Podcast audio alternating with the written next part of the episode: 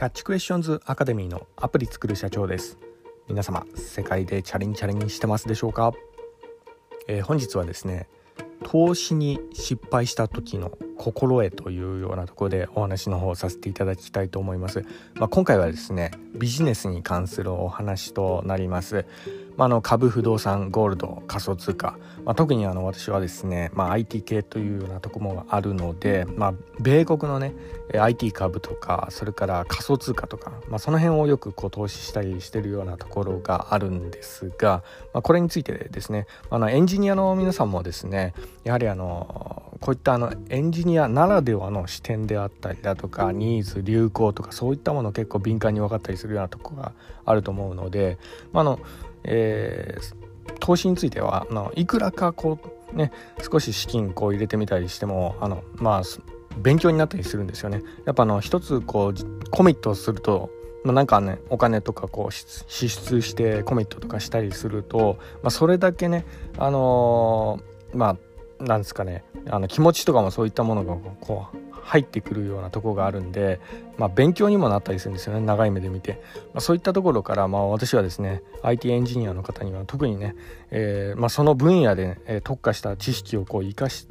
ながら、えー、その投資にこう活用していくっていうような、えー、ビジョンを持っていただきたいなというふうにこう感じてるようなところもありましてねたまにこういうふうにこう投資の話の方などさせていただいているところもあります。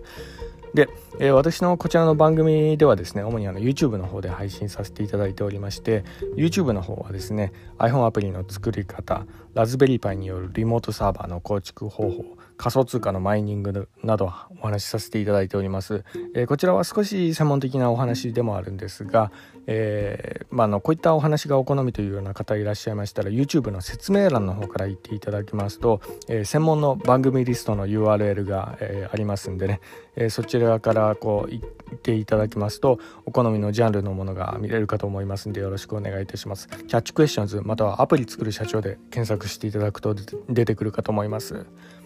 ではですね、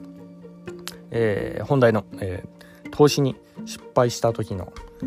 えー、心得というようなところで、まあ、これはですね、まあ、つい先日ね、まあ、私自身がですね仮想通貨でやられてしまったっていうようなところがありまして、まあ、これあの自分への戒めも含めてというかあの自分への言い聞かせも含めて、えー、ちょっと収録させていただいているようなところもありましてね、はい、で、まあ、なんかこう失敗した時にこうあのまあ、やってはいけない鉄則っていうようなものがあるんですね。はいまあ、これはあのまあ一般論としても、えー、よく知れたことでもあるとは思うんですがあの、まあ、一番やってはいけない、えー、行動ね、そういったものはですねあの失敗を取り返そうとしてそれで掛け金を増やして一発でねその分をね、えー、取り返してやるみたいなそういう風な行動に出てしまうことですねこれがですねドツボにはまりやすいような、えー、どんどんねあのまあ底なし沼にこうはまっていくようなねそんなような感じの、えー、ことでもあるんで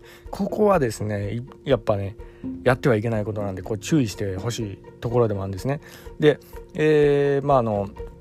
そもそもの話なんですけど、え、失敗っていうのはやはりあの投資にはつきものなんですよね。で、えー、そもそもこの取り返すものではないんですよ投資に関して。はい、なので、まあ、これはもうあの自然な摂理の中で生じた遺産だと思って、えー、割り切っていくしかないんですよね。はい、でえー、まあ、この部分はですねあの失敗というものは取り返すものではなく勉強の、まあ、糧になるみたいなそういうような視点で見ていかなければいけないっていうようなところで、まあ、この部分はですね、えー、特に、えー、ま感情的にね揺さぶられやすいようなとこがあるんで、まここはえー、まあ一つあの特にね投資の初心者の方とかですよね。まあ私はあの仮想通貨に関してはですねどちらかというと初心者なんですけど、まあ、ただあの株の方はですね結構経験があったんでえーまあ、だからこそ、えーまあ、今こう自分にも言い聞かせてる部分があるんですけどね。株でこう、えーまあ、培った知識というか、まあ、そうなんですね。あのやっぱね最初の頃って結構大損とかしたりするとその分をあの何とかして取り返そうというようなね、え、ことにこう躍起になってしまったりするようなところがあるんでね、まあ、この辺は、え、特にね、え、まあ気をつけていただければなと思います。それとあとですねやっぱね目標ですね。目標の設定っていうようなところは結構大事であったりします。投資のビジョンとして。はい、で私はですねあの仮想通貨の、えーまあ、暴落で、まあ、いくらかの、まあ、損失をこう被ったわけなんですけどそもそもね仮想通貨にこう投資してみようと思ったあの。ビジョンって何だったんだろうかなってこれ根本的にな部分をその最近考えるようなとこがありましてそこをあの振り返ってえー、見てあの考えた、えー、ところでもあるんですけど、まあ、そもそもここはですね私あのえー、単にねお金をこう入れるだけではなくててこの技術を学ぶというようなところ、まあ、ここが真の目的でもあったんですよね。仮想通貨にこう手を出した、えー、目的、まあ、その魅力素晴らしさとかはありますけどそれと同時にその危険性はどこにあるのかだとか技術的な欠陥だとかそのルールだとかね。あと詐欺とかそういったものはどういう部分をこうついてくるのだとかそういった部分を学ぶというようなそういうような姿勢でこれ入ってたとこがあったんでなので、えー、あの金銭的な部分では損はしてしまったんですけどあのそもそもの部分の、えーまあ、勉強にもなってるなというようなところがあって。で、まあ、実はあの先日私があの大敗した、えーまあ、通貨の「タイタン」っていうあの有名なあのまあ一部のインフルエンサーの方とかがなんかねあの取り上げて、うん、大暴落してで今あの、えー、ツイッターとか YouTube でかなり炎上してる通貨なんですけど、まあ、のその渦中の通貨にね、えー、触ってしまったんですけどね私ね、まあ、これはあのもともとその危険性は理解した上でどういったところにこうトリックがあるのかなっていうようなところをこう勉強してみたいなというようなところが、えー、あったので、まあ、なのでまあ非常に、えー、いい経験にはなったっていうようなとこもあるんですけどね。で、えー、この、えー、アイロンのところファイナンスからですね通貨こう引き上げる時にもうねあの全部ね一回ねバイナンスの口座にこう全部戻しちゃおうかなと思ったんですけどけどただよくよくね自分のビジョンとか目的をこう振り返るとまだねもう少し勉強し足りてないかなというようなところもあったんでこれねまだ懲りずにね DeFi 挑戦してみようかなっていうような感じで今思ったりしてるようなところがあります。まあ、将来的にはですね DAPS ですよね。えーでアップの前に D がついたあの DAP って読むんですけど、えー、これはあの SWIFT とか iPhone アプリみたいな、えそういうあの仕組みのアプリではなくて中央集権のタイプじゃなくて 分散型の、えーまあ、そういったあの、えーまあのまあ、世界にこう広まるアプリの類のものなんですけど、ね、イーサリアムベースで作られてるタイプのものの、え、総称であったりもするんですけどね、え、これのアプリを将来作ってみたいなというような、え、思いもあり、ま、だからこそですね、まあ、掛け金なんてねそもそも私今かけてるのがあの、え、3万円ぐらいなんですよね。あの合計あのぶっちゃけた話言うと。なので、えー、この3万円ぐらいだったらねこれがねゼロになったとしてもまあなんかねちょっとした友人の結婚式になんかちょっと呼ばれてそれに参列させてもらったなぐらいのね、えー、そんぐらいのこう割り切り感でまあゼロになってもいいかなぐらいの気持ちで、えー、むしろねこの危険性とか詐欺トリックとかそういったものをこう勉強するみたいなねそういうようなところでね、えー、まあ、ここの方がむしろ大事かなというような感じで思ったりしているようなところがあるんで、まあ、DeFi はですね懲りずにねやってみようかなというような感じで、まあ、ちょうどねあのつい昨日またのね別のサービス見つけてそれにちょっとあの振り込んでるようなとこがあるんですけど、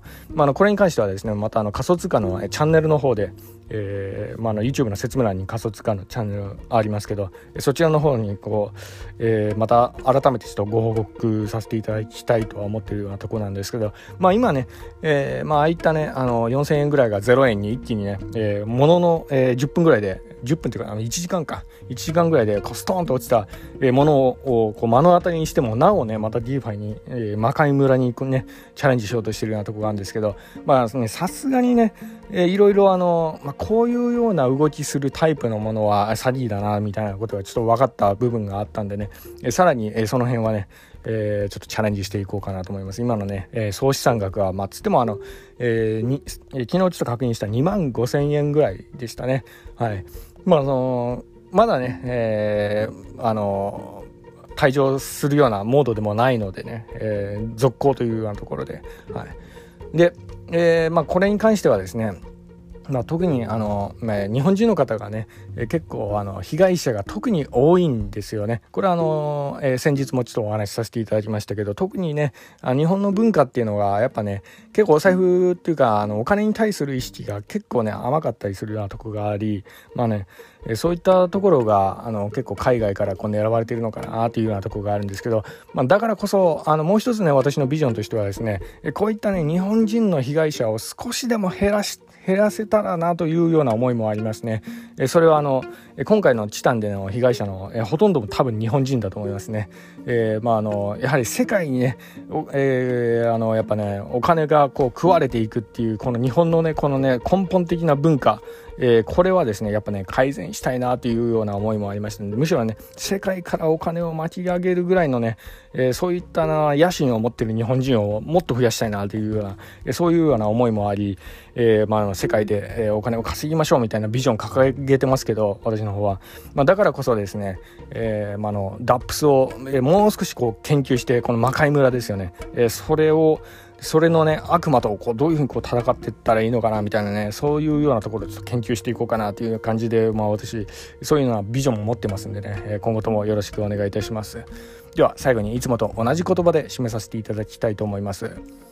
IT エンジニアに栄光あれ。